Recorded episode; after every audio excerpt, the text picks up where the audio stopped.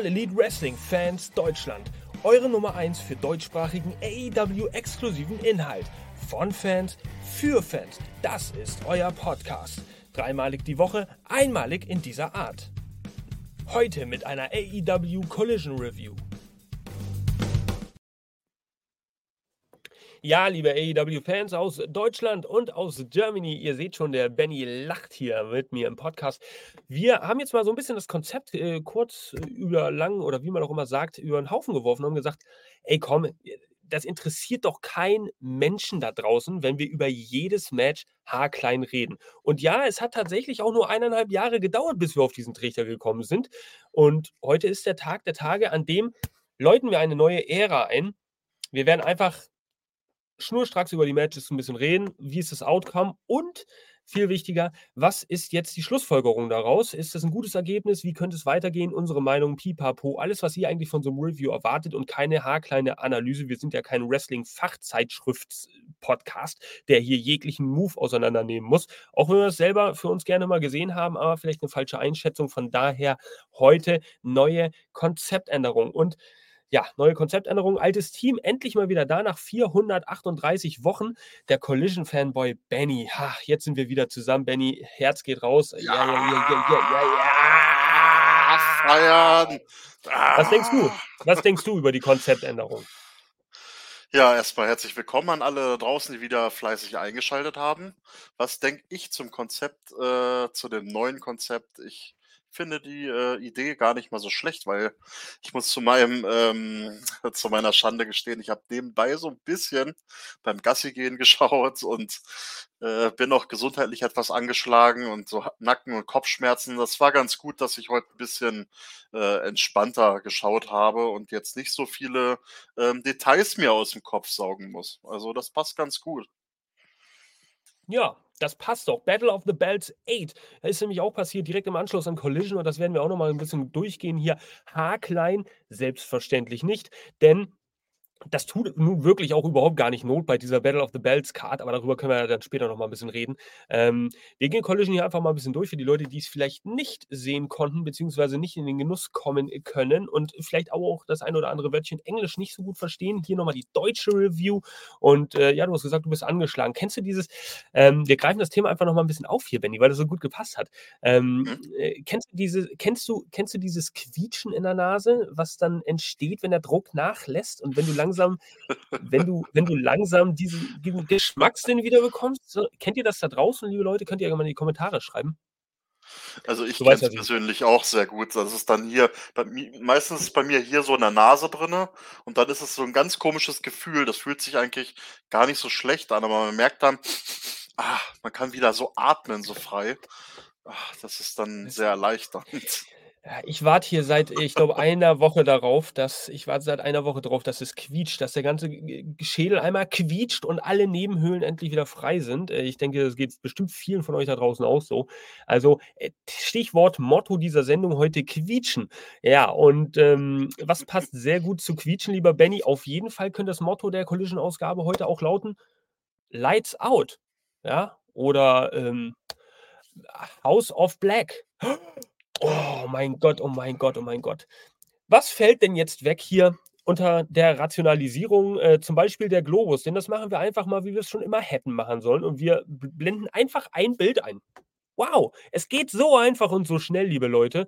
Ähm, wir befinden uns heute nämlich im FedEx Forum in Memphis, Tennessee. Und äh, ja, hier seht ihr auch vom WrestleTix zur Verfügung gestellt. Thanks to WrestleTix. Mua. Ähm, diese Saalplan-Buchungskarte hier, äh, die immer mal wieder so ein bisschen, ja, so noch Sitzplätze aufweist, die eigentlich hätten äh, gebucht werden können, denn es fanden sich ein zu dieser Collision-Ausgabe 2.689 Zuschauer von möglichen 3.128 Sitzplätzen, die da offen waren. Und Collision Nummer 19, ja, ich glaube, Collision, die fünfte oder sechste nach CM Punk, ähm, hat sich das Produkt verbessert, verschlechtert. Ich muss dir ehrlich sagen, Benny, jetzt bevor wir anfangen, die Matchkarten ein bisschen aufzudröseln, ich bin momentan äh, vielleicht auch zur Verwunderung vieler Leute so ein bisschen AEW verdrossen, muss ich ehrlich sagen. Ja, also es ist 'ne sehr schwierige Zeit hier momentan für mich. Und das als jemand, der 'nen AEW-Podcast macht, aber, ähm, ich weiß nicht so richtig, wo also AEW holt mich momentan nicht so richtig ab, weil ich nicht ganz genau weiß, wohin will AEW? Also, sehe ich das grundlegend falsch, ähm, oder oder kannst du mich zurück in die Spur holen? Ich habe so manchmal das Gefühl, ich schwebe im luftleeren Raum hier. Ich sage mal, jeder hat so seine seine Ansichten, seine Meinung dazu, zu dem Produkt AEW und, ähm ich sehe das im Moment, ja, auch 'n bisschen kritisch jede Woche, weil äh, ein kritisches Auge, wie gesagt, habe ich immer auf, weil ich mir Mhm. denke: „Hm, CM Punk ist jetzt weg. Wir haben jetzt die neue Ära, ähm, von Collision unter Bryan Danielson, ähm, der aber auch, finde ich, sehr, sehr guten Einfluss auf die ganze, äh, Collision-Sendung hat. Da kann man ihm jetzt gar nicht irgendwie schlechtreden. Aber ja, man merkt jetzt so langsam, grade so die Zeit nach London, ähm, guckt man da doch 'n bisschen kritischer drauf, weil man sich so denkt: „Hm, die haben jetzt, äh, die Bude, also Wembley, vollgemacht mit 80.000. Ähm, wie geht es jetzt weiter mit AEW?“ Und vor allen Dingen, es sind ja jetzt auch aufgrund der Entlassungen bei WWE, hat ja mit Sicherheit der eine ein oder andere mitbekommen, sehr, sehr viele Wrestler, die jetzt im Dezember, glaube ich, auslaufen. Da ist ja dann diese Zeit vorbei, äh, diese Mhm. Non-Compete-Klausel. Ähm, ich bin echt mal gespannt, wen AEW sich da noch angeln wird. Ging ja schon fleißig Gerüchte rum. Dolph Ähm Ziggler. Zum Beispiel, genau. Ähm, von daher, wie entwickelt sich das Produkt weiter? Ich bin da auch etwas kritisch. Wie gesagt, ein Auge ist immer das kritische Auge bei mir, deswegen kann ich deinen Gedanke da absolut nachvollziehen. Ja, wir versuchen's natürlich äh, ich versuche natürlich trotzdem motiviert wie immer, weil AEW ist einfach 'ne verdammt geile Wrestling-Company und sie ist unser Zuhause geworden. Herz geht natürlich raus, aber momentan ist es so halt 'n bisschen schwierig. Man bekommt auch so viel natürlich, man treibt sich im Internet auch rum, so viel Negativ-Publicity. Tony Khan mit seinen Tweets. Man sieht dauernd Fotos von leeren Hardcam-Rängen. Man sieht generell diese niedrigen Zuschauerzahlen für die wöchentlichen Ankerpunkte der der TV-Produktion, Collision, Dynamite. Du denkst dir so: „Eigentlich gibt es doch so ein gestacktes Roster. Warum lässt dieses warum warum kommt dieses Potenzial aus dieser Company momentan einfach nicht raus? Warum funktioniert da irgendwie gefühlt nichts?“ Und dann funktioniert was anderes aber doch wieder richtig geil. Das ist so 'n bisschen Mind-Twisting. Ich ach, Mann, Mann, Mann, Mann, Mann. Aber wir sind ja kein wir sind kein AEW-Negativ-Podcast, ja? Also, von daher, man muss es nur einfach mal 'n bisschen, äh, ja, Finger-Pointing so auf die auf die, ja, offenen Wunden vielleicht und sagen: „Ey, hör zu, da sollte man jetzt vielleicht mal 'ne Behandlung an äh, raten.“ Ähm, irgendwie muss es ja schließlich weitergehen. Ist absolut menschlich, finde ich, dass man auch was zu meckern hat bei 'nem Produkt. Ich sage mal, in 'ner Fußballmannschaft findet man ja auch nicht immer alles toll. Mhm. Ja, das stimmt wohl. Das stimmt wohl. im Wrestling tatsächlich. Ja, und das ist wahrscheinlich noch mal 'n ganz anderes Thema hier, äh, Fußball. Dann geht's ja noch mal in ganz andere Sphären, wenn's da um Diskussionen geht. Also, fangen wir mal lieber an. Liebe Leute, Collision hat natürlich trotzdem mal stattgefunden. Nummer 19, 019. Die Matchcard sah wie folgt aus und es gab auch sogar noch 'n bisschen mehr dazu. Äh, wir hatten hier Andrade El Idolo gegen Bryan Danielson im Opener. Wir hatten einen Memphis Street Fight zwischen Eddie Kingston und Jeff Jarrett mit der Stipulation, dass, wenn Jeff Jarrett gewinnt, bekommt Jay Lethal einen Shot um die Ring of Honor World Championship. Wir haben dann, äh, The Return of FTR. Das heißt, nach ihrem Tag-Team-Titelverlust haben sie hier jetzt wieder 'n Match auf der Card. Wir haben Miro gegen Action Andretti. Letzte Woche hat sich das angekündigt. Äh, dazu später noch mal mehr. Und den den Main Event AEW World Tag Team Championship zwischen Ricky Starks und Big Bill, den amtierenden überraschenden Tag Team Champions gegen Wheeler Yuta und Claudio Castagnoli. Da werden die heute die äh, beziehungsweise haben die gestern die Titel aufs Spiel gesetzt und wir ja, weiß ich nicht, diese Card sieht ja geil aus. Ich meine, das sind Namen. Hallo, Andrade, Jeff Jarrett, das ist das ist das ist wieder 'n Veter Veteran. Du hast mit Andrade jemanden, der 'n begnadeter Techniker ist. Du hast Bryan Danielson als Gegner, der also, äh, mit einer der besten Wrestler auf der Welt ist. Und wir fangen auch gleich mal mit diesem Match an als Opener, denn wir hatten tatsächlich als 1. Einstiegsmatch Andrade El Idolo gegen Bryan Danielson. Und dieses Match wurde im Vorfeld, äh, auch in ähm, über über, äh, X, ehemals Twitter, man muss es ja immer noch dazu sagen, äh, von Tony Khan auch als weiteres Dream Match, was da hinzugekommen ist ja, verkauft. Nur jetzt ist die Frage irgendwann mal, ähm, es kann ja nicht nur Dream Matches geben. So, ich dieses Match war richtig geil. Muss ich muss ich ganz muss ich ganz ehrlich sagen. Bryan Danielson hat es am Ende für sich entschieden, das so viel vorweg. Ähm, Bryan Danielson konnte also dieses Match gewinnen gegen Andrade El Idolo. Es hat 18 Minuten 49 gedauert und, ähm ja, aber, äh, also komisch. Es wurde als Dream Match Dream Match angekündigt und reingebracht in die Show. Und es war 'n richtig geiles Match, aber benutzt man da jetzt nicht das Wort Rematch auch inflationär? Weißt du, jede Woche es kann doch nicht also ja, ah, verstehst du mein Dilemma? Benny, es ist schwierig. Ja, ich kann's absolut nachvollziehen, was du da jetzt äh, auf was du hinaus willst. Ich ich meine, man kann jetzt nicht alles immer als Dream Match abstempeln. Ähm, aber es war 'nen sehr, sehr flotter und geiler Opener gewesen. Vor allen Dingen, was ich was ich gut fand ich meine, wir haben ja grade die Zahlen von WrestleTix gesehen. Ähm, es waren ja knapp über 2.600 Zuschauer da gewesen. Genau, 2.689, um genau zu sein. Und die haben meiner Meinung nach richtig gut Rabatz gemacht in diesem Opener. Ähm, Ja. allein zweimal ähm, also zweimal alleine die „This is awesome“ Chants, wenn nicht sogar noch öfter, aber zweimal, da kann ich mich dran erinnern. Es gab, äh, die „Yes, yes, yes“ Chants, also die waren on fire. Man hat halt richtig gemerkt, ey, Memphis ist Wrestling verrückt und AEW verrückt. Das schon mal so vorweg. Ähm, und ich glaube, die haben das Match ganz schön gefühlt. Also, für die war das wirklich, ähm, schon so 'n Dream Opener, kann man schon sagen. Ähm, Also das auf jeden Fall. Aber ob das jetzt so na, ob ich das jetzt Dream schon in die Match, Kategorie ja. Dream Match reinschubsen würde, ähm, hm hm tue Ja, ist ich immer mich 'n bisschen schwer mit. Also, ich muss dir ehrlich sagen, dass, äh, ich weiß, was ein Bryan Danielson und auch ein Andrade im Ring hinlegen können, ja, definitiv. Und ich schätze das und respektiere das absolut. Aber es ist nicht so der Wrestling-Stil, der mich beeindruckt, der mich richtig vom Hocker haut. Und dafür muss ich sagen dieses Match mit der Art und Weise, wie es gebaut wurde und diese Ringpsychologie und dieses dieses Miteinander spielen und trotzdem respektvoll sein, äh, hat man auch an dem Handshake da gesehen. Auch mitten während des Matches, glaube ich, gab es da mal so 'n Abklatschen. Ähm, geil. Also, es es war es war 'n technisch hochbrillantes Match in meinen Augen, aber, ähm, es war auch schnell. Ja, meistens hast du's ja so, dass wenn technische Matches irgendwie ablaufen, dass dann auch viel Mat Wrestling reinkommt, so 'n bisschen Submission Holds, so 'n bisschen gespielt wird. Aber es war immer wieder actionreich. Es ging immer wieder zur Sache. Äh, einmal hat der andere dominiert, dann also der eine, dann der andere und so weiter. Es gab schöne Wechsel und es gab auch 'n schönes Hochpushen. Das heißt, beide Leute haben sich in meinen Augen überhaupt nichts geschenkt. Reicht es für die Kategorie Dream Match? Wenn man's vorher ankündigt, nimmt das eh schon 50 % dieser Erwartungshaltung an. Ähm, glaube ich nicht. Es ist kein Match, woran man sich in 3 Jahren jetzt erinnern wird. Aber aber es war 'n unheimlich geiler Opener, auch so, wie ich ihn selber ehrlich gesagt nicht erlebt oder oder, äh, erwartet hätte. Also, er hatte gut eingeheizt für diese Collision Ei Ausgabe. Das unterschreibe ich so. Ähm, was ich noch hinzufügen möchte, das Ende, ähm, diese ganzen Einroller, die da hin und her gingen zwischen Andrade und, äh, Bryan Danielson. Mhm. Ah, und am Ende ist daraus das Cover dann entstanden, wenn ich mich richtig entsinne noch. Ja, dieser Cradle Pin, genau. Hm, Mhm. ja, das ist, äh ja, war schon 'n ziemlich verrücktes Ende. Ich meine, es gab 'n versöhnliches Ende. Ähm, ja. Ansonsten hast du ja alles grade schon erwähnt. Also, für was mich auch jetzt 'n die Ge sehr, sehr guter Opener.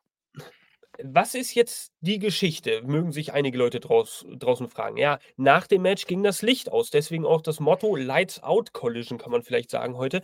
Ähm, denn wer taucht da plötzlich im Ring auf, nachdem die Lichter wieder angingen? Malakai Black. Und der hat einen Black Mass Kick ausgepackt gegen Bryan Danielson. Zack, wurde er niedergestreckt. Und jetzt frage ich mich, wo lag der Sinn in diesem Match, in dieser in dieser Paarung zwischen Andrade und Bryan? Jetzt muss man wieder, äh, sich sich, äh, hinten aus'm Kopf holen: „Okay, hör zu, Andrade“ grade das House of Black hatten ja mit Andrade, ähm, ähm, auch auch so 'ne Storyline, ähm, vor noch einigen Wochen. Da ging's ja auch um diese Maske und und so weiter, wer sich noch erinnern mag. Ähm, aber er sucht sich jetzt Bryan Danielson als neues Opfer aus. Vielleicht werden wir da später noch mal drauf kommen, aber so macht die Paarung jetzt für mich auf dem Papier erst mal keinen Sinn. Außer, dass es halt zwei begnadete Techniker sind, die den Opener jetzt bestritten haben und die ja auch fairerweise miteinander gewrestelt haben. Es gab jetzt nicht eine Heel- und eine Face-Komponente, sondern es war einfach ein Match um des guten Wrestlings willen. Ja, kann man vielleicht so, so abschließen. Es sei denn, du hast noch was hinzuzufügen. Für mich passt es so. Ja, dann passt es so. Okay, wir sehen danach, ähm, wir sehen danach zwei kleinere Matches, so jeweils äh, zwei Minuten. Die gingen da äh, zum ersten Sky Blue, die hat hier heute ein Match ähm, gehabt gegen Hollywood, äh, Hollywood Haley. Und tatsächlich habe ich mich ein bisschen gewundert, aber auch irgendwie ein bisschen gefreut, denn dem einen oder anderen kommt diese Hollywood Haley vielleicht ein bisschen bekannt vor von der Netflix-Dokumentation Wrestlers äh, aus Ohio Valley Wrestling. Da wird nämlich auch ihr Werdegang ziemlich äh, ja, detailliert mit aufgenommen und ausgestrahlt. Und die durfte jetzt tatsächlich ein Match hier bei Collision bestreiten gegen Sky Blue. Natürlich hat sie verloren. Ähm, das ist ja auch so ein In-Action-Gefasel-Match hier wieder gewesen. Und Sky Blue hat das dann ja mit so einer Art Einroller, also so einer Art Code Blue gewonnen nach zwei Minuten. Ja, weiß ich nicht. Kennst du Hollywood Haley? Äh, hast du die Dokumentation auf Netflix hier reingezogen über OVW? Ich muss zu meiner Schande gestehen, ich habe es noch nicht reingezogen. Hm. Ähm, aber jetzt, wo du es sagst, Schande, ich werde es mir ganz, Schande. ganz groß nochmal auf meine Schade. Agenda setzen. Also, es ist zwar zwischendurch auch mal so ein bisschen ähm, trocken, wo man sich denkt, okay, gut, aber es ist halt auch wirklich der Alltag in einer Wrestling-Liga, so wie man, wie man den Einblick halt nicht kennt. Wie läuft der Tagesablauf ab? Wie sehen die Seiten der Wrestler an sich aus? Wie arbeiten die noch zwischendurch woanders? Die werden halt überall mitbegleitet. Gerade auch diese Hollywood Haley, die ja da, die original Hollywood Haley J heißt, ähm, und diese Beziehung zu ihrer Mutter mit der Fehde und dem Wrestling. Schaut euch das auf Netflix auf jeden Fall mal an. Sehr lohnenswerte ähm, Serie, Wrestlers, auch auf Deutsch. Und äh, ja, das ist sehr cool. Übrigens, Ohio Valley Wrestling, ja, da wird auch aus der Sicht von Al Snow sehr viel gezeigt. Der ist ja der Chefbooker bzw. Inhaber von Ohio Re Valley Wrestling. Ähm, also das nur mal am Rande. Und jetzt durfte sie also dieses Match, dieses Debüt bei AEW führen hier in einer Hauptshow. Äh, ich glaube, sie hat schon mal gewrestelt bei Dark irgendwie so. Naja, Sky Blue, ja, die wird immer dunkler, die wird immer komischer, seit die von diesem Black Mist von Julia Hart getroffen wurde. Charakterentwicklung, aber da kommen wir später auch nochmal drauf zu sprechen. Es gibt ein weiteres Match zwischen äh, den Guns. Die waren jetzt auch noch in Action, wurde auch irgendwie spontan irgendwie mit reingeschoben hier bei äh, ja, Collision. Die durften gegen Turbo Floyd und den anderen Typen da antreten. Die nennen sich ja Outrunners. Zwei Minuten hat das Match gedauert. 3 to 10 to Yuma. Pin. Zack. Fertig. Und nach dem Match ist eigentlich das Interessante, was da passiert ist. Denn Jay White ist ja mit zum Ring gekommen, der war da auch im Ring und so weiter. Äh, ja, standen dann, haben das zelebriert. Und erinnerst du dich noch, Benny, was dann passiert ist? Denn dann ging wieder das Licht aus. Das ist richtig. Oh, spooky. aber, jetzt kommt das Aber, diesmal stand da nicht Malakai Black, oh, sondern oh, wir hatten tatsächlich ähm, eine Devil-Maske gesehen. Und ah. Devil-Maske, die bekannteste Devil-Maske im Wrestling-Business, die von MJF. Mhm. In so einem kurzen Einspieler äh, hat er sich da kurz so weggeschwenkt und dann war dieses ganze Segment auch schon wieder vorbei. Aber Jay Wright, der hat natürlich wie angestochen da äh, im Ring, ist er gleich rumgesprungen, hat gedacht, jetzt, wo MJF, wo bleibst du, wo bist du? Äh, hat er so ein bisschen Ausschau nach ihm gehalten. Ne? Also gleich direkt erstmal angespitzt gewesen, der gute Jay Wright, aber zu einer Konfrontation zwischen ihm und MJF kam es diesmal leider nicht. Ja, MJF, der geht ja nicht zu House-Shows, also von daher, der ist, wenn immer nur bei Pay-Per-Views zu sehen, naja, oder bei Dynamite. Verzeihung. So, okay, ähm, das ist zum Beispiel eine Sache, die AEW momentan ziemlich gut macht, ja, und dass sie, dass sie jetzt diesen Long Build-up machen. Schon seit Anfang Oktober. Jay Wyatt gegen MJF für Full Gear am 18. November. Das wird Woche für Woche weitergetrieben, ausgeschlachtet. Stück für Stück wird sich rangepirscht. Da gibt es immer eine körperliche Auseinandersetzung. Da gibt es wieder diese psychische, mentale äh, Durcheinanderbringung mit der Devil-Maske und so weiter und so fort. Das ist geil. Und du willst wissen, wer ist unter dieser verdammten Maske. Deswegen kaufst du dir dann den Pay-Per-View für den 18. November und sagst dir, ich will allein nur sehen, wer da irgendwie unter dieser Maske steckt, weil vorher wird es wahrscheinlich nicht revealed oder sehe ich da irgendwas quer. Also ich glaube nicht, dass vorher da bekannt gegeben wird, wer da untersteckt. Das wird wahrscheinlich bis zum Ende noch ausgereizt, aber ja, ähm, für Jay Wright war's natürlich MJF in dem Moment, wenn ich das richtig, Mhm. äh, Mhm. gehört habe bei der Collision-Ausgabe und, ähm, ja, aber es kann natürlich auch jemand anderes sein. Wer weiß, wer weiß. Mhm. Es ist eigentlich schon zu offensichtlich, dass Jay White da noch denkt, das ist MJF, ja, aber na ja, gut, na ja, gut. So, kommen wir zur zweiten Main Attraction, äh, dieses Abends, denn es gab dann tatsächlich das, äh, bereits angekündigte Match zwischen Eddie Kingston und Jeff Jarrett. Es ist ein Memphis Street Fight oder wie es sich dann herausstellen sollte, eine Art Concession Stand Brawl, aber, äh, ja, Eddie Kingston gegen Jeff Jarrett. Eddie Kingston, der fünffache 700 Milliarden Champion hier, der sämtliche Titel irgendwie auf seinen Schultern trägt. Ähm, ihr kennt es ja mittlerweile. Und ich habe es ja eingangs schon erwähnt, wenn Jeff Jarrett hier gewinnen sollte, dann bekommt Jay Lethal tatsächlich einen Shot gegen Eddie Kingston um den Ring of Honor World Title. So, und, äh, ja, dieses Match, das konnte dann tatsächlich am Ende auch Jeff Jarrett zu seinen Gunsten entscheiden. Eigentlich 'ne ziemlich dumme Stipulation aus der Sicht von Eddie Kingston, denn es ist ja klar, dass Jeff Jarrett mit seiner ganzen Bagage hier, äh, zum Ring kommt. Die waren dann irgendwie zu 5. Sonjay Dutt, Jay Lethal, Satnam Singh, Jeff Jarrett, Karen Jarrett, alle waren da, äh, mit von der Partie, Backpfeifen. Es gab am Ende irgendwie den Stroke von Jeff Jarrett. Es gab 'ne Lethal Injection, diesen Springboard Cutter und das war dann auch die Entscheidung. Jeff Jarrett hat tatsächlich dieses Match dann gewonnen gegen Eddie Kingston und jetzt bekommt Jay Lethal seinen Shot auf den Ring of Honor Title. Also, hm, auch, ich glaube, in gewisser Hinsicht ein bisschen Historie, die da jetzt aufeinandertreffen. Lethal und Kingston, hm? Äh, wie hast du dieses Match gesehen? Es war auf jeden Fall sehr kurzweilig, muss ich sagen, sehr unterhaltsam irgendwie für so 'ne Weekly. Ja, also es war 'ne willkommene Abwechslung, äh, bei dieser Ausgabe. Vor allen Dingen, ähm, diese Segmente, die sie eingebaut haben, diese ganzen Mülleimer, die da überall rumstanden, Ja. ähm, und dann dieses, ähm, sporadisch aufgebaute Buffet, ähm, mit dem Ketchup und den Senf. Also sehr, sehr sehr, sehr unterhaltsam an der Stelle. Ähm, Jeff Jarrett, der natürlich schön erst mal 'n bisschen eingesenft und, äh, mit Ketchup beschossen wurde von Eddie Kingston und, ähm, Jay Lethal, der hat natürlich auch seinen seinen, äh, Move zeigen dürfen, ähm, mit diesem mit dieser harten Attacke, äh, mit Eddie durch den Tisch. Das sah schon extrem krass aus. Also, Der der ist doch noch nicht ähm mal durchgebrochen. Äh, ja, der 1. Tisch, äh, weiß ich nicht, der ist auch zu Bruch gegangen, wenn ich mich richtig Äh, der entsinne. 1. ja, aber aber aber der beim Kommentatorenpult, der ist, glaube ich, nicht kaputt gegangen. Ne, der Nur hat dann beim nach 1. nachdem Mal gehalten, ne? Genau, da hat, ähm, ganz, äh, profimäßig J Jeff Jarrett noch mal einen nachgesetzt mit 'm Elbow. Ähm, sah auch nicht unbedingt geplant aus, aber er hat das natürlich, ähm, fachmännisch so noch mal durchgezogen. Der musste zu Bruch gehen, ist einfach so. So Ähm sieht's aus. Ja, es hat mich sehr unterhalten. Also, ich muss auch sagen, ähm, auch wenn es so 'n bisschen so 'n Handicap-Match war für Eddie Kingston, äh, hat er da zwischenzeitlich 'n gutes Momentum gehabt und, ähm, ja, also für mich war es 'n sehr, sehr, ähm, schönes Match zwischendurch mit 'ner, ähm, sehr, sehr krassen, ähm, Stipulation an der Stelle. Aber ja, ich hätte auch nie gedacht, dass dass, ähm, ein Jeff Jarrett das so mit durchzieht. Der gefällt mir eigentlich für sein Alter immer noch sehr gut, muss man da echt sagen. Muss ich Ähm muss ich auch sagen, ja.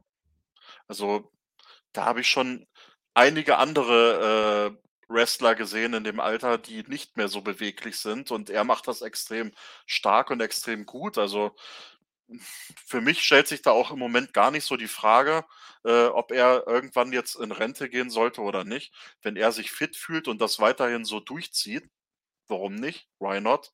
Und gegen Eddie hat er's jetzt auch wieder gezeigt. Also, für Ging ging mich klar, für Ja. für mich war das, äh, eines der besseren Matches, was ich von ihm bis jetzt so bei Collision gesehen habe. Ja, für solche, äh, Special Stipulation Matches, äh, ist es natürlich auch ganz cool. Da kann man das als Gimmick auch mit reinbringen. Wir dürfen ja nicht vergessen, Jeff Jarrett kommt ja aus Nashville, Tennessee, von daher ist es ja für ihn auch so 'ne Art Heimspiel. Ähm, Eddie Kingston natürlich New Yorker durch und durch. Ist dann natürlich noch mal 'ne andere Welt, aber er wird auch hier bejubelt und Jeff Jarrett eher ausgebuht. Ähm am Ende gab's natürlich aber auch noch mal man sieht, äh, nicht am Ende des Matches, sondern weiter, weiter fortgeschritten in der Show, als Eddie Kingston da genäht wird diese, ähm, diese kleine Promo von ihm, in der er sich nochmal an Jay Lethal wendet und dann nochmal sagt, du bist doch nichts anderes als die Bitch von äh, Jeff Jarrett. Und ich erwarte von dir, dass du zu dem Match, was du jetzt gewonnen hast, dass du da alleine hinkommst und deine ganzen Kameraden weglässt, damit du dich mir Mann äh, gegen Mann stellst. Also das auch nochmal vorweg. Ist schon äh, ein unterhaltsames Match gewesen. Ich bin mal gespannt, was sie jetzt daraus machen, wenn es Lethal gegen Kingston heißt. Ich will hoffen, dass sie es mal ein bisschen größer aufziehen.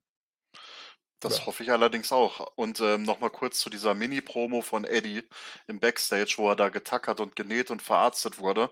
Ähm, wir hatten ja letzten Montag in der News-Ausgabe dieses Thema gehabt mit ähm, Charakterentwicklung und so weiter. Ähm, wie weit ist es wichtig, seinen eigenen Stil da reinzubringen und Freiheiten zu haben? Und bei Eddie hat man auch in dieser ähm, Promo wieder gemerkt, der ist einfach sowas von echt und bei ihm nehme ich jedes Wort immer noch ab. Also, das war wirklich eine Promo, die wieder auf 'n Punkt war. Also, ich liebe die Promos von Eddie Kingston. Die sind einfach so lebendig und einfach so gut gemacht.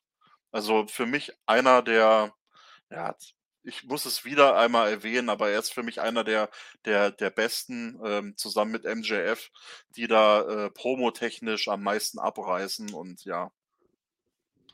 Ich Ja, freue mich jetzt auf so. das Match, was er da jetzt gegen Jay Lethal wird man mal abwarten müssen, ähm, was die beiden da jetzt auf die Beine stellen, wie die Storyentwicklung ist. Ich denke mal nicht, dass es so extrem wird wie jetzt zwischen Jay Wright und MJF. Ähm, das ist so 'ne Pro äh, so 'ne so 'ne Storyentwicklung, die müsste man eigentlich immer haben, alleine damit die Fans so 'n bisschen mit ins Boot genommen werden. Ja, das Mal stimmt. abwarten. Ja, definitiv. Schreibt uns gerne mal in die Kommentare natürlich unten auch, wie seht ihr diese ganze Geschichte hier, äh, Charakterentwicklung? Wir hatten das Thema letzten Montag. Ähm, Benny hat's ganz richtig gesagt. Und, äh, wie seht ihr vielleicht auch überhaupt diese Ausgabe von Collision? War sie eher kurzweilig? War sie langweilig? Hm, da scheiden sich vielleicht die Geister. Wie seht ihr das momentane AEW-Produkt 'n bisschen? Da könnt ihr einfach mal reinschreiben, was euch auf der auf den Nägeln brennt. Es wird definitiv gelesen und, äh, ja, dann können wir vielleicht auch mal darüber reden. Aber du hast es ja schon gesagt, Stichwort Charakterentwicklung, denn beim nächsten Match ja, beim nächsten Match, da ging es auch um eine gewisse Art Charakterentwicklung, denn letzte Woche hat sich angekündigt, Miro gegen Action Andretti. Ja, Action Andretti ist ja der neueste Klient von CJ Perry und, ähm, CJ Perry möchte ja Championship Gold gewinnen und Leute nach oben bringen und so weiter und so fort. Und Miro gefällt das natürlich ganz und gar nicht. Der hat letzte Woche Action Andretti schon in so 'nem Sleeper Hold gehabt oder ihn da festgetackert. Ähm, jetzt sollte es eigentlich zu die also zu diesem Match kommen diese Woche. Und ja, wenn es um Charakterentwicklung geht, da hat Action Andretti jetzt genauso die Chance, seinen Charakter weiterzuentwickeln, wie ihr es auch da draußen habt, wenn ihr fertig seid, nach einem Jahr diesen Wrestling-Quizkalender zu bearbeiten. Wrestling-Infos präsentiert. Quizmania ist ausgebrochen. Starte 2024 mit deinem Wrestling-Quizkalender. Stelle dein Wrestling-Wissen auf die Probe und werde in nur einem Jahr zum Wrestling-Experten. Es erwarten dich jeden Tag eine Wrestling-Frage. Dazu gibt es interessante Informationen und QR-Codes für dich zum Scannen. Dein Tischkalender mit praktischer Aufstellvorrichtung. Dazu perforierte Seiten zum Abreißen im Format 11 x 16 cm. Das Ganze aus hochwertigem FSC-zertifiziertem Papier und natürlich klimaneutral gedruckt. Also bestelle jetzt unter www.quizmania.de und sichere dir 5% Rabatt mit unserem Code AEWFans5. Bestelle deinen Kalender noch heute. Also wieder zurück hier zur Collision-Ausgabe, denn wir haben jetzt, wie angekündigt, Miro gegen Action Andretti. Und da muss ich dir ehrlich sagen, Benny, da würde ich gerne mal deine Einschätzung zuerst hören. Wie hast du dieses Match gesehen? Äh, ich habe erst gedacht, Miro, Miro, alles klar. Äh, Action Andretti wird abgefertigt, das wird eine schnelle Nummer. Ähm, und tatsächlich, so war es nicht gewesen. Krass, du sprichst mir aus der Also Seele. Ich wollte ich wollte nämlich mal gucken, ob ich der ob ich das nur als Al Alleiniger so gesehen habe oder ob du das auch so gesehen hast. Ja. Also, ähm, Hut ab. Also, Action Andretti hat mich echt überrascht in dem Match. Ähm es sah ja erst danach aus, als ob Miro das so 'n bisschen bestimmen würde. Dann kam Action Andretti wieder zurück. Dann hat Miro wieder so 'n bisschen das Momentum gehabt. Das ist immer so hin und her und hin und her. Und, ähm, als es dann aussah, als wenn's zu diesen, ähm, Game Over kommen würde, also zu diesem Submission, äh, von Miro, wo er dann so schön den Kopf nimmt und dann den Körper überstreckt und alles. Man kennt es ja. Ähm, da hat er sich dann irgendwie noch rausgewunden, weil er da zu lange gebraucht hat, der gute Miro. Und da hat Action Andretti echt 'n, äh, gutes Match gezeigt. Und das war für mich gut, Miro hatte bis jetzt auch wahrscheinlich Gesamtmatchlänge 2 Minuten für die Matches, die er bis jetzt bei Collision hatte. Äh, das hat er jetzt locker übertroffen gehabt in diesem einzigen Match gegen Action Andretti. Und, äh, das war wirklich sehr unterhaltsam, muss ich sagen. Also, ähm, hat mich auch total abgeholt. Und das Action hat 'n bisschen seinen Charakter entwickelt, 'n bisschen so, ähm, gezeigt, dass er auch gegen die gegen die großen muskulären Fleischmänner, äh, durchhalten kann. Und ja, das hat das hat mich schon schwer beeindruckt, aber gut. Ähm. Im Endeffekt sollte es ja nix helfen. Ja, Miro hat das Match natürlich trotzdem gewonnen. Äh, Ja. der 2. Game Game Over, der hat dann gesessen und das war dann auch ziemlich schnell so. Aber man muss dazu sagen, Action Andretti hat nicht aufgegeben, der war dann einfach irgendwie weg. Ähm, aber krass, deswegen wollte ich auch, dass du das zuerst sagst. Es ist immer natürlich immer, äh, äh, einfach für mich, meine Einschätzung zu bringen und jemand anders sagt dann: „Okay, das habe ich genauso gesehen.“ Aber nein, es war wahrscheinlich genauso. Und wenn du das so siehst, haben das wahrscheinlich auch einige da draußen von euch gesehen. Action Andretti hat sich echt gut verkauft. Ich habe nämlich, bevor dieses Match begonnen hat, habe ich gedacht: „Okay, diese Story dreht sich hauptsächlich um Miro und CJ Perry.“ Es ist doch immer diese Geschichte, äh, Miro will wegkommen und CJ Perry ist die große Versuchung und bla bla bla, dieses ganze Geschwülst.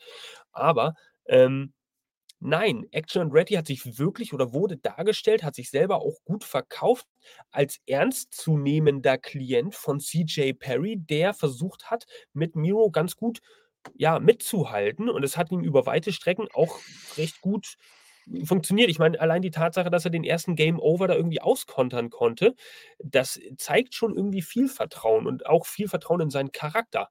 Ähm normalerweise, ja, du sagst es, werden die Gegner von Miro einfach abgefertigt, abgeschlachtet. 2 Minuten, das Match ist vorbei, wenn überhaupt die Leute 2 Minuten durchhalten. Und, äh, das ist 'ne coole Sache, die, ja, eigentlich hätte in einer recht guten Story gipfeln können, vielleicht auch bei einem Pay-per-View mal oder in 2, 3 Wochen bei 'ner Collision.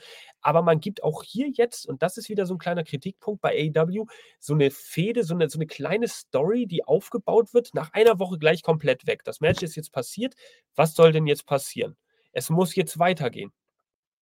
Das Match Miro gegen Action Andretti wird es jetzt nicht noch mal in absehbarer Zukunft geben, weil diese Geschichte ist jetzt erst mal auserzählt. Die Geschichte Miro und CJ Perry, die geht natürlich weiter, weil CJ Perry, die sehen wir später auch noch mal, die macht dann so Avancen gegenüber Andrade El Idolo. Sehr interessant, dass er doch einfach vielleicht so 'n bisschen Guidance, ja, äh, nö nötig hätte. I ich glaube, er hat sich das auch überlegt. Kannst du gleich was zu sagen von Benny. Ähm aber ja, ich hätte mir gewünscht, dass man dieses Match vielleicht noch mal mit 'n paar Promos nachlegt, über 2, 3 Wochen zieht und dann sagt: „Geil, komm, dann gibt's das Match.“ Und dann kann man das auch mal über 15 Minuten ziehen oder 17 Minuten, weil das war nicht schlecht. Ja, habe ich ja grade auch schon mal kurz angerissen. Also, es war wirklich, äh, was Action Andretti da gezeigt hat, sehr, sehr stark. Miro, klar, der hat auch gut mitgemischt. Den Stil von Miro kennt man ja auch aus diesen kurzen Matches. Ist ja mehr so die härtere Gangart, ähm, und dass so 'n zarter Hase wie Action Andretti da, äh, durchaus mitgehalten hat, ähm, hat mich sehr, sehr beeindruckt. Und ja, du hast es ja grade schon angerissen. Man hätte diese ganze Story noch so 'n bisschen mehr ausschmücken können. Was ich mich jetzt allerdings frage, und da bin ich mir noch nicht so ganz, ähm, mit mir, äh, im inneren Einklang über diese ganze Geschichte mit CJ Perry, weil ich mir da jetzt absolut noch gar nicht so zusammenreimen kann, ähm wie das mit ihr jetzt so weitergehen soll. Ich meine, sie ist ja so 'n bisschen die so wie ich das verstanden habe, ja die Göttergattin von Miro gewesen und kein anderer darf an sie ran eigentlich und er zerstört alle, die das versuchen. Ähm Aber er will sie auch gar nicht. Ja, das ist das das das weiß ich nicht. Ich werde daraus momentan nicht schlau. Dann sitzt sie da so 'n Hm. bisschen so und guckt so 'n bisschen, ähm, hochnäsig, so so total genervt weg, wenn er rausgeguckt hat und einen auf Dominanz gezeigt hatte gegen Andretti. Ähm, gab's ja zwischendurch diese Blickkontakte zwischen den beiden. Ähm, und ja, das war weiß ich nicht. Ich glaube, Ähm alles in allem wird es darin gipfeln, dass dass Miro ihr trotzdem wieder verfällt.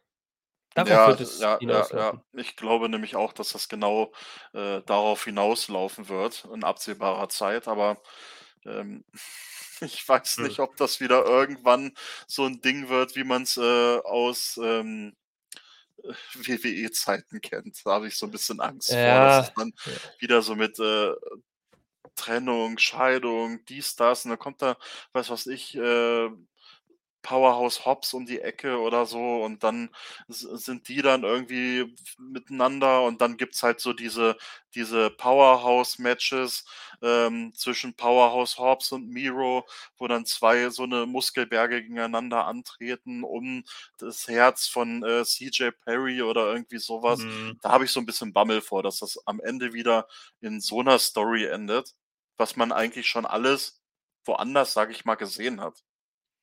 Ne? Woanders, ähm sehr geschickt umschrieben. Danke, danke, danke. Äh, ja, aber ab. brauche ich halt so nicht die Story noch Ja. Ich möchte halt keine da habe ich 'n bisschen Angst vor, dass wir jetzt wieder nur so 'n Abklatsch oder so 'ne Kopie zu sehen bekommen. Ähm mal ab. vielleicht. Vielleicht so die Erwachsenenversion auf AEW-Style jetzt. Ich meine, viele Storys waren ja nicht unbedingt schlecht. Sie waren vielleicht einfach 'n bisschen zu lasch und zu kindisch gehalten, äh, woanders. Ähm, und AEW hat da vielleicht andere Möglichkeiten, so was jetzt größer aufzuziehen. 'N bisschen brutaler, 'n bisschen heftiger, 'n bisschen, ähm, äh, edgier, ja, also mit Kanten, mit Ecken so. Schauen wir mal. Ja. Aber ich verstehe auf jeden Fall deine Grundsorge, ja. Wir hm, ja, ja. Ah, so. Hartes hartes Thema hier. Miro und CJ Perry, wir werden weiter dranbleiben. Action Andretti, äh, stirrt da auch noch 'n bisschen mit im Pott. Und wir haben natürlich auch noch vielleicht Andrade El Idolo, der da jetzt irgendwie demnächst dann mitmischt. Also bleiben wir mal gespannt. FTR. Wir sehen die Return to the Ring von FTR. Und es ist unglaublich, äh, FTR, die kamen vom zum äh, zum Ring, die waren im Ring. Es gab 'nen Gorilla Press-Up Slam. Hat ihn hochgehoben. Ähm, ja, die traten an übrigens auch gegen Bad Dad Brown und Darian Bankston. Also, das sind auch wieder so 'ne komischen Namen hier, die so also, da denke ich manchmal an die WCW. Ähm, ja gut, die sind halt da gewesen und der eine wurde auf den anderen geschmissen, dann ging das Licht wieder aus, Benny, so. Und, äh, dieses Match hat eigentlich begonnen, das Licht ging aus. Das kann jetzt aber nichts mit der Teufelsmaske zu tun haben, oder? Sag Ne, mir nicht tatsächlich tatsächlich, äh, hat man da keinen Teufel gesehen, sondern, ähm, erst stand nur Malakai Black alleine im Ring, dann ging das Licht noch mal kurz aus und dann stand das komplette House of Black im Ring. Und ja, was dann passiert ist, könnt ihr euch ja mit Sicherheit schon denken. Dann gab's erst mal für FTR 'ne gewaltige Abreibung vom House of Black. Ja, aber aber Benny aber aber, äh, Benny, aber das das ist ja unfair. Weil das das war ja 3 gegen 2. Tja, das, äh da das das ist dem House of Black, glaube ich, äh, an dem Tag total egal gewesen, wenn man mal überlegt, Ah. ähm, wo ich mir dann so gedacht habe, jetzt, äh, erst war's Bryan Danielson, der abgefertigt wurde, der gegen einen Andrade angetreten ist. Andrade, hast du ja vorhin auch schon gesagt, der war eigentlich, ähm, so 'n bisschen im Visier von House of Black gewesen. Warum wird jetzt Bryan Danielson angegriffen? Dann tauchen sie bei FTR auf, dann sind sie da auch, äh, alle am Zerstören. Ähm weiß ich Und nicht. das und das komischerweise, äh, kurz nachdem ja dann auch so die die News, äh, äh, letzte Woche rausgekommen ist, dass das Trademark gesichert wurde oder Copyright, äh, auf Rated FTR. Ähm, tja, was ja so viel bedeuten könnte wie: FTR könnte mit Adam Copeland, dem Rated-R-Superstar, zusammen teamen gegen ach, wie passend, dass House of Black zurück ist, House of Black. Nehmen wir doch einfach mal 3 gegen 3. Das Also ist Schelm, Das ist mal, äh, Knaller. Um das Ganze 'n bisschen deutlich z zu machen, hätte ich mir jetzt aber irgendwie gewünscht, dass Adam Copeland da heute vielleicht auch rausgerannt wäre. Aber vielleicht macht AEW hier ja einiges richtig, ähm, und anders und zieht das doch mal über 'n paar Episoden Dynamite Collision, Dynamite Collision und dann lässt es irgendwann mal Gipfel mal Folgier in irgend 'nem Match. Schauen wir mal, schauen wir. Wochen sind ja noch da, 4 Wochen knapp, dann haben wir den Pay-per-View auf allen möglichen Kanälen, die ihr natürlich kennt. Also, dieses Match auf jeden Fall ein No Contest nach offiziell 1 Minute und 9.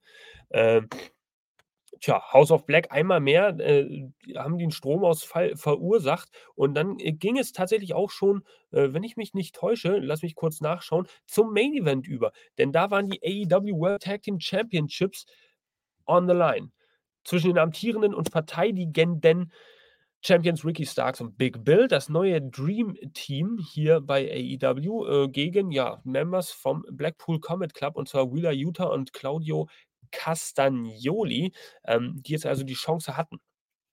Und ich muss ganz ehrlich sagen, dieses Match war ziemlich ja, war auch unterhaltsam. Also, war auch kein langweiliges Match. Es gab genug für alle irgendwie. Es gab genug Psychologie für den Wrestling-Analytiker, der so 'n bisschen hinter die hinter die, ja, Kulissen gucken will so und verstehen will, wie das funktioniert. Es gab aber auch genug Drama für den augenscheinlichen Zuschauer in der 1. Reihe, der sagt: „So geil, ich will da mitgehen.“ Äh, und es gab auch viele amüsante Szenen, zum Beispiel Big Bill und, äh, Ricky Starks, die einfach auch Big Bill, der so im in im absolut 2. Frühling seiner Karriere ist und jetzt, glaube ich, absolut genießt, hier momentan auf dem Apron zu stehen, im Ring zu stehen, da abfeiert, da abdanced, die Leute verhöhnt und da voll in seiner Rolle ist.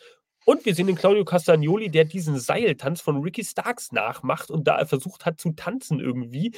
Ähm, dabei ist er fast abgesegelt, aber es war trotzdem ziemlich amüsant. Wer konnte da dieses Match gewinnen, Benny? Das brauche ich dich nicht fragen, weil ich glaube, die Antwort ist eindeutig, oder? Natürlich. natürlich Ricky Starks und Big Bill. Und zwar nach einem Spear und einem Roshambo. Tja, wer hätte das gedacht?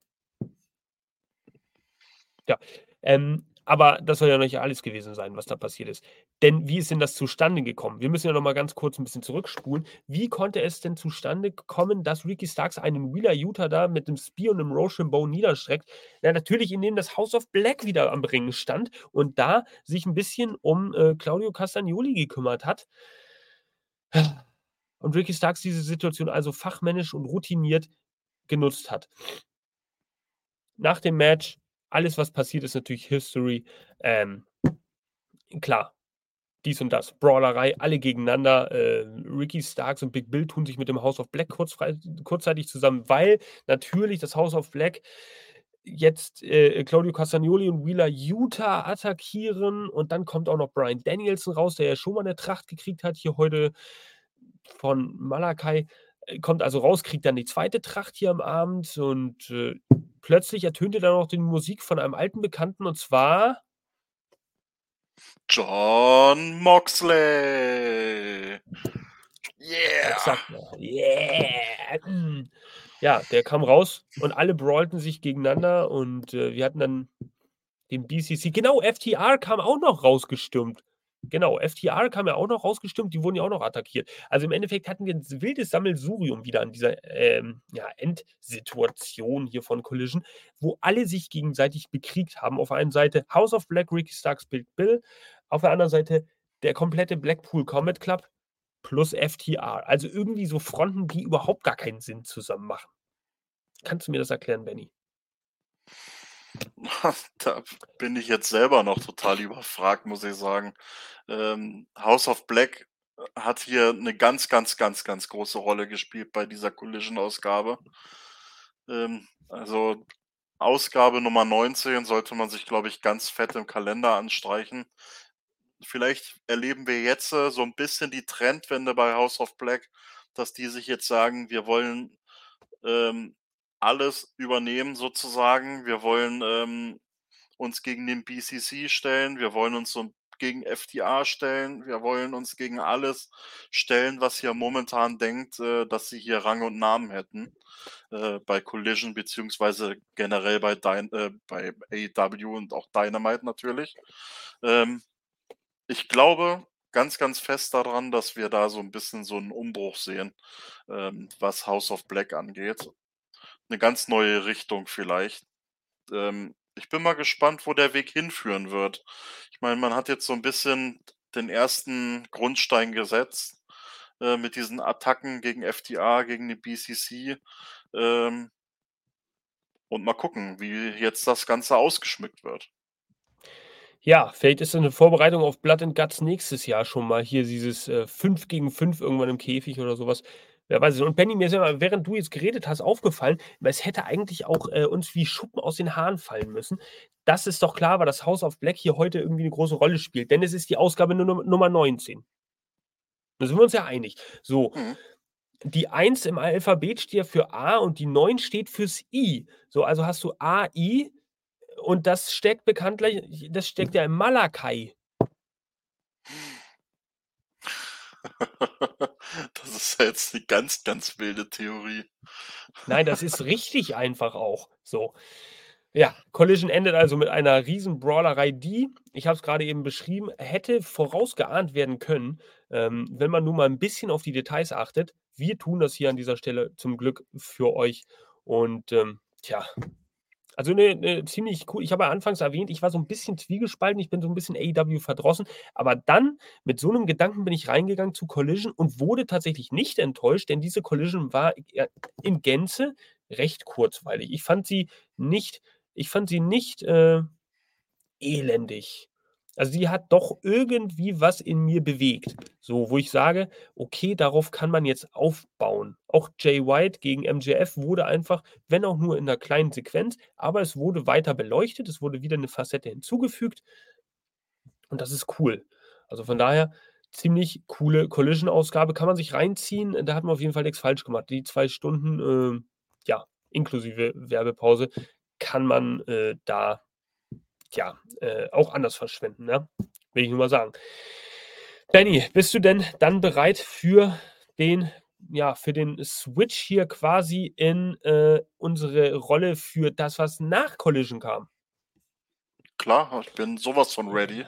Jawoll, denn wir hatten dann tatsächlich noch eine, äh, ja, eine Battle of the Belts Ausgabe und da werden wir mal ganz kurz durchatmen und dann sind wir gleich wieder für euch da, äh, wenn es da heißt: „Battle of the Belts wird jetzt beleuchtet.“ Ihr überlegt euch den Wrestling-Quiz-Kalender 2024 zu kaufen, dann schaut jetzt mal gut zu. Wir gehen auf quizmania.de, legen den Wrestling-Quiz-Kalender in den Warenkorb, schauen uns den Warenkorb an, gehen auf den Punkt Auschecken. Dort können wir dann die Bestellübersicht anzeigen, indem wir draufklicken. In das Rabattcodefeld gebt ihr ein AEW-Fans5, alles groß und zusammen, bestätigen und zack, da ist der Rabatt. Jetzt nur noch auschecken, bezahlen und ab geht's. Ab geht die Post hier also auch im Podcast weiter mit B B B Battle of the Belts 8. Generell Battle of the Belts, so so 'ne so 'ne Special-Ausgabe von irgend so 'ner Sendung, die absolut auch so die kannst du auch so, wie sie ist eigentlich das Format kannst du in die Hand nehmen, zusammenknüllen und in eine riesengroße Mülltonne werfen, weil einfach das auch gar keinen Sinn macht, finde ich, so 'n Battle of the Belts. So, ich werde euch gleich erzählen, warum. Wir gucken jetzt mal erst auf die Matchcard. Ähm, wir haben hier 3 Matches, tatsächlich waren es aber 4, ja. Kris Statlander verteidigt die TBS Championship gegen Willow Nightingale. Orange Cassidy sein International Championship gegen John Silver vom Dark Order. Oh, wer da wohl gewinnt. Ähm, dann haben wir 'n Trios Championship Match zwischen The Acclaimed und Daddy Ass und Daniel Garcia, Daddy Magic und Cool Hand Ange, vormalig bekannt als 2.0. Und wir haben zusätzlich auch noch das Ring of Honor World Television Match zwischen Samoa Joe und Tony Nese. So. Anfangs jetzt erwähnt, hier diese ganze Format Battle of the Belts ist ist ja absolut größter Trash, den's überhaupt irgendwo nur gibt. Ja, lieber Benny, weil, äh, ich meine, ich habe das Gefühl, jede Dynamite und und Collision-Ausgabe ist 'n Battle of the Belts. Also, da wird da wird ja willkürlich immer irgendein Titel verteidigt. Was ist denn das Besondere? Warum sollten denn Leute jetzt sich dann noch sagen: „Ach Mensch, aber das ist ja jetzt 'ne Show, da geht da geht's ja wirklich immer nur um Gürtel.“ Tja, das ist 'ne sehr, sehr, sehr, sehr gute Frage. Ich habe mir das, glaube ich, schon beim letzten Mal, ähm, wo Battle of the Belts aufm Programm stand, gefragt. Was will uns der Autor damit sagen? Was will uns der kreative Kopf dahinter überhaupt sagen? Ja, das ist bei mir letztes Mal schon mit so 'nem fetten Fragezeichen in meinem Kopf rumgeschwirrt. Und dieses Mal dachte ich mir so: „Ja gut, schicke Matches, alles klar, kann man sich mal geben. Ist ja eh nur 'ne Stunde. Äh, 4 Matches in 'ner Stunde reingequetscht. Vielleicht passiert da ja mal irgendwas, aber ich möchte jetzt nicht zu viel vorweg spoilern, bevor wir's Mhm. euch jetzt in Gänze noch mal erzählen. Aber, ähm, theoretisch hättest du die Stunde auch, ähm tja. Ja, düt düdüt. Ihr Sandwich ist fertig. Zum Ja. Beispiel damit verbringen können. Ja. Ja, also jeder, der dieses Gerät zu Hause hat, wird natürlich düt düdüt kennen. Und, äh, von daher brauchen wir an dieser Stelle keine Schleichwerbung machen. Benny und ich wissen auf jeden Fall, wovon wir reden. Und, äh, es ist natürlich auch bezeichnend, dass du, äh, diese „Battle of the Bells“ Ausgabe ge geschaut hast, während du mit deinem Hund Gassi gegangen bist. Das sagt auch schon sehr viel über diesen Charakter dieser Sendung aus. Ja, es ist auch so. Es sind harte Zeiten. Man muss das immer irgendwie, äh, Privatleben und Wrestling irgendwie unter einen Hut bringen. Und was opfert man dann? Natürlich den kleinsten gemeinsamen Nenner, in diesem Fall „Battle of the Bells“. Ähm, also fangen wir mal an hier mit dem mit dem 1. Match, bevor es hier noch zu klamauklerisch wird. Wir haben hier Orange Cassidy gegen John Silver und genauso aggressiv wie John Silver hier schaut auf diesem Bild, so hat er da auch gewirkt in dem Match. Ähm, allerdings hat das am Ende nix genutzt, denn Orange Cassidy hat ganz klassisch nach, ja, einem Konter, äh, mit seinem Orange Punch den Titel verteidigt. 1, 2, 3 und das Match war dann auch, äh, vorbei. Dieses Match ist aber gar nicht so wichtig. Wichtiger ist vielmehr, was ist denn passiert, als Orange Cassidy zum Ring gekommen ist? Denn bekanntermaßen ist das der Opener der „Battle of the Bells“ Ausgabe gewesen.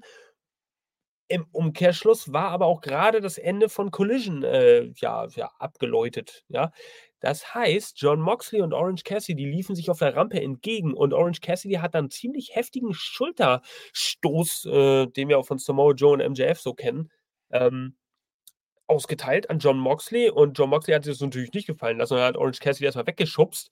Ähm, also ich glaube, da wird jetzt was eingeleitet. Dementsprechend natürlich auch klar, also, äh, Leute, ganz im Ernst da draußen. Hat jemand geglaubt von euch, dass John Silver jetzt International Champion wird? Also, bei Gott, nicht. Ich? Ich? Ja. Spaß. Aber wahrscheinlich auch nur, weil du den Daumen beim beim weißt du, bei den Daumen über über weiß ich nicht, über Orange Cassidy gehalten hast, während du mit der anderen Hand die Leine gehalten hast und da hast du Cassidy nicht gesehen. Ja, keine So war es. Ja, also, brauchen wir da irgendwas zu sagen, außer dass es jetzt wichtig ist, äh, und, äh, lustig werden könnte zwischen Jon Moxley und Orange Cassidy, weil die beiden haben ja noch was zu begleichen. Oh ja. Hm. Also, wir werden, äh, nach unserer ausführlichen Analyse dieses Matches jetzt hier, ihr habt es gehört, ähm, Benny hat das, äh, sehr gut zusammengefasst noch mal natürlich dranbleiben an dieser Geschichte und werden gucken, was da, ja, jetzt abgeht. Ich könnte mir vorstellen, bei Dynamite gibt es ja schon das angekündigte Match zwischen Orange Cassidy und Kazuchika Okada gegen Tja. Jon Äh Moxley und Claudio Castagnoli. Ne, ich glaube Bryan Danielson und Claudio Castagnoli. Ich glaube Bryan Danielson. Ironischerweise. Wahrscheinlich wird Jon Moxley dann noch mal 'n bisschen seinen Kopf ausruhen und wird noch mal im Kommentatorenpult, äh, Platz nehmen, aber Bryan Danielson. War's Bryan Danielson? Oh ja. Ah, dann habe ich mich grad vertan. Sorry. Also, ich bin da felsenfest der Meinung, äh, dass es Bryan Danielson ist. Man gibt das ja jetzt nicht so vorschnell weg. Das also, das macht man ja nicht, Benny, hier im Professional Wrestling Business. Gut. Orange Cassidy, surprise, surprise. Ich brauche noch so 'ne Konfettikanone hier für 'n Podcast. Hat natürlich seinen Titel verteidigt. Ähm, fühlt sich 'n bisschen an wie vor 5 Monaten. Machen wir mal schnell weiter hier. Wir sehen einen Tony Nese mit Smart Mark Sterling, der wieder das Publikum dazu, äh, will, hier 'n paar Trainingsübungen zu machen. Ähm, vielleicht ist deswegen die Hardcam-Seite auch immer so oft leer, weil die Tony Nese nicht sehen wollen. Aber, ähm, Samoa Joe, äh, ist jetzt natürlich sein Gegner, Ring of Honor World TV Championship. Äh, Leute, 1 Minute 17, Muscle Buster. Brauche ich sagen, äh, Tony Nese nicht den Hauch einer Chance. Natürlich war das hier ganz schnell abgefertigt. Ähm, Benny, du hast es schön gesagt, man muss Battle of the Bells natürlich auch in einer Stunde unterkriegen hier mit vier Matches. Da hat dieses Match auf jeden Fall seinen Beitrag zugeleistet. Ja, definitiv. äh, ich ich habe mir meinen Teil nur gedacht. Ich dachte mir, gut, das hast du schon bei Collision, ich glaube, drei Matches waren es. Drei Matches, die innerhalb von zwei Minuten oder so zusammengeknüllt, ab in 'ne Tonne. Ähm, und jetzt beim Battle of the Belts, wenn man das so hört, da denkst du dir so: „Ah, da da geht's richtig zur Sache.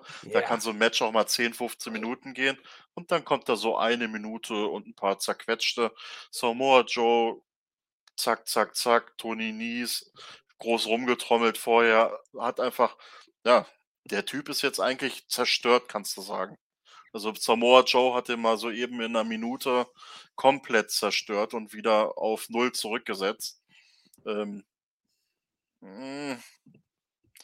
Tja, gehört für mich Ja. nicht in so 'ne Battle of the Belts, wenn man so 'n, ähm ja, Squash-Match da mit reinschmeißt. Ach, lass mal gleich weitermachen hier mit dem Müll. Ähm, denn das Match, was jetzt folgt, war tatsächlich dann noch ein höher antizipiertes, wenn man das so sagen könnte, und zwar zwischen Chris Statlander und Willow Nightingale. Es ging um die TBS Championship hier bei Battle of the Bells 8. Und warum habe ich das Gefühl, dass ich dieses Match zwischen Chris Statlander und Willow Nightingale hier schon schon achtmal gesehen habe um diesen Titel? Ich weiß nicht, liege ich da falsch? Gab's dieses Match schon mal? Aber ich habe das Gefühl, das ist 'n Match, was ich so alle 2 Wochen mal sehe. Hm. Möglich. Ähm, also, wir heute wieder in absolut absoluter Bestlaune da draußen. Also, je später der Abend, umso lustiger die Reviews und, äh, je mehr Matches auf der Card stehen, umso lustiger werden die halt wirklich. Ähm, das Match an sich solide. War 'n gutes Match, ging 10 Minuten 21, äh, wenn man den Kollegen von Cage Match da, äh, schenken Glauben schenken darf. Ähm, es war 'n okayes Frauenmatch, alles cool. Am Ende entscheidet dann der 450, äh, Splash von Willow äh, von Chris Statlander um den Sieg und der landete per so ziemlich perfekt. 1, 2, 3. Chris Statlander hat seinen hat ihren Titel also verteidigt hier bei Battle of the Belts und, äh, ist weiterhin TBS Championess. Ja, wunderbar. Also, auch der 3. Titel im Bunde hier im 3. Match, ähm, bleibt bei seinem Besitzer und nach dem Match, ja, ist eigentlich nur interessant, Sky Blue und Willow Nightingale, die ja so 'n bisschen, äh, zusammen abhängen und so so BFFs sind. Ja, dann kam dann halt besagte Sky Blue raus, ja, immer noch mit diesem Facepaint so und wollte halt Willow Nightingale daran hindern, die Hand von Chris Statlander zu nehmen. Kein Handshake. Nein, mach das nicht. Das macht man nicht in einem Wrestlingring. Du kannst den Menschen nicht vertrauen. Du kannst nur mir vertrauen. Sky Blue, ich bin deine Freundin. Hat Willow Nightingale dann aber trotzdem gemacht. Es gab 'n Handshake mit Chris Statlander. Sie ist rausgegangen und dann stand irgendwie Sky Blue da im Ring. Und die haben sich da alle irgendwie noch mal so 'ne Minute dämlich angeguckt beide und dann war das Segment da auch vorbei. Aber da ist mir aufgefallen, dass Sky Blue auch von der Haarsträhne, von dem Farbstil Chris Statlander immer ähnlicher wird. Könnte da vielleicht in die Richtung was gehen? Da habe ich mir noch ehrlich gar keine Platte gemacht, muss ich ehrlich sagen. Aber es ist verdammt nah hergeholt.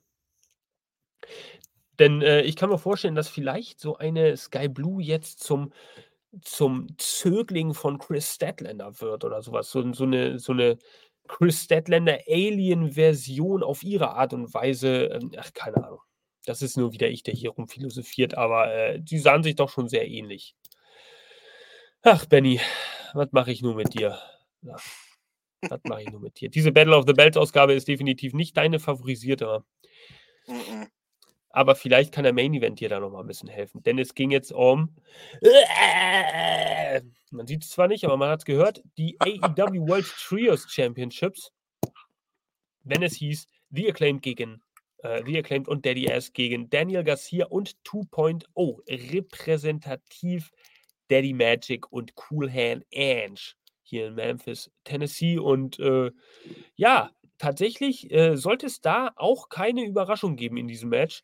Ähm denn es gab am Ende so 'n Double Team Move. Das Match ging auch so knapp mehr als 10 Minuten. Äh, Double Team Move von Bowens und Caster. 1, 2, 3, Titel verteidigt. Trios Champions weiterhin. Seit 56 oder 58 Tagen oder sowas. The Acclaimed und Daddy Ass. Schade. Man hätte durchaus hier jetzt mal den äh, äh, Trigger pullen können, den ominösen und einfach mal dieses Dreierteam zum Trios-Champion machen. Oder wäre das jetzt ungerechtfertigt gewesen? Ich meine, das ist ja ein Team, was jetzt auch schon seit Jahr und Tag zusammen irgendwie abhängt und, und arbeitet. Ist ja nicht so weit hergeholt, dass die gewinnen, oder Benny? Man hätte sich einfach nur mal rantrauen müssen, ne? Aber genauso hätte man sich auch rantrauen können bei dem ähm, ein oder anderen Match davor. Ähm, ich sag mal, ein Samoa Joe, der überraschend mal verliert na gut, gegen Tony Nies wahrscheinlich eher nicht. Ähm, aber vielleicht ein, irgendeine Idee für die zukünftigen Battle of the Bells, falls das überhaupt nochmal geben wird. Man weiß es nicht. Das ähm, stimmt. Ja, man hätte sich einfach mal trauen sollen. Aber gut, da sind wir wieder beim Thema. Was hat uns Battle of the Bells gebracht? Ihr habt es ja gerade rausgehört. Es gab keinen einzigen Titelwechsel. Okay, man muss auch dazu sagen, man braucht nicht immer einen Titelwechsel, ähm, mhm. damit ein Battle of the Bells gut ist. Ich finde, man sollte schon so ein bisschen, aber auf Matchqualität gucken. Und das hat mir weite Strecken leider dolle, dolle gefehlt. Das war einfach so eine Stunde, die da gewesen ist, vier Matches reingepackt, alles klar, dies, das, Mickey Mouse. Ähm, aber es hat mich nicht geflasht. Also, da hat mir die Collision-Ausgabe davor viel, viel besser gefallen, wie hm. die Stunde danach. Amen, kann ich nur dazu sagen. Äh, ja, ich weiß nicht. Also ich glaube, das Format Battle of the Bells ganz im Ernst. Schreibt es auch gerne mal in die Kommentare unten rein. Wie seht ihr das? Sind wir dazu harsch in unserer Kritik oder sehen wir das durchaus richtig? Könnt ihr dem was Positives abgewinnen? Ähm, oder halt auch nicht. Schreibt es gerne rein, liken, subscriben, selbstverständlich auch an jeder Stelle weitererzählen, dass es unseren Podcast gibt hier und dass wir auch, vor allem erzählt es auch den Leuten, die uns noch nicht kennen, dass wir jetzt auch eine Konzeptänderung haben. Ja? Dass wir, das habe ich ja anfangs erwähnt, wir haben eine Konzeptänderung. Und mit dieser Konzeptänderung wird es auch erträglicher für euch da draußen uns zuzuhören. Ja? Wir labern nämlich noch mehr Scheiße, als wir sowieso schon tun, aber wir verkürzen das ganze Thema nämlich hier auch. So, auf das Wesentliche. Und äh, von daher erzählt es gerne weiter. Ähm, ich glaube, das äh, ganze Format Battle of the Bells ist einfach nur zu retten, dadurch, dass da vielleicht mal ein World-Title irgendwie überraschend wechselt, dass der auch mal on the line ist. Nach einer aufgebauten Fehde meinetwegen, alles cool, muss ja nicht wertlos wechseln, aber dass er da mal wechselt und man sich sagt, ey geil, okay, der Titel hat auf jeden Fall mal bei Battle of the Bells gewechselt, weil alles andere ist unwichtig, seien wir doch mal ehrlich, alles andere ist unwichtig. Ich meine, der Titel International Championship ist nicht unwichtig, aber du weißt, dass er nicht wechseln wird, wenn eine Fehde mit Moxley anvisiert wird. Also, warum sollst du dir das geben? Weißt du? Mann, Mann, Mann, Mann, Mann. Selten waren wir am Ende einer Podcast-Ausgabe irgendwie so demotiviert wie jetzt nach Battle of the Bells 8 hier, liebe Leute. Also ähm, zieht es euch rein, wenn ihr mal eine Stunde Luft habt exklusive Werbung geht das ganze Ding hier, glaube ich, auch nur 44 Minuten oder sowas, vielleicht auch nur 48, irgendwie so um den Dreh. Ähm, Benny, ich würde mal sagen, wir machen die Klappe heute, für heute einfach mal dicht. Und äh, wir haben jetzt genug gefaselt und äh, davon müssen wir uns jetzt mal eine Woche erholen. Also, wie kann, wie bei einer Achterbahn ging es bei Collision stetig hoch und durch Battle of the Bells ging es dann aber auch in den Keller. Oh ja, Fazit. Besser könnte man es nicht zusammenfassen an der Stelle. Perfekt. Also, Collision. Battle of the Bells. Absturz. AEW-Fans aus Deutschland und aus Germany.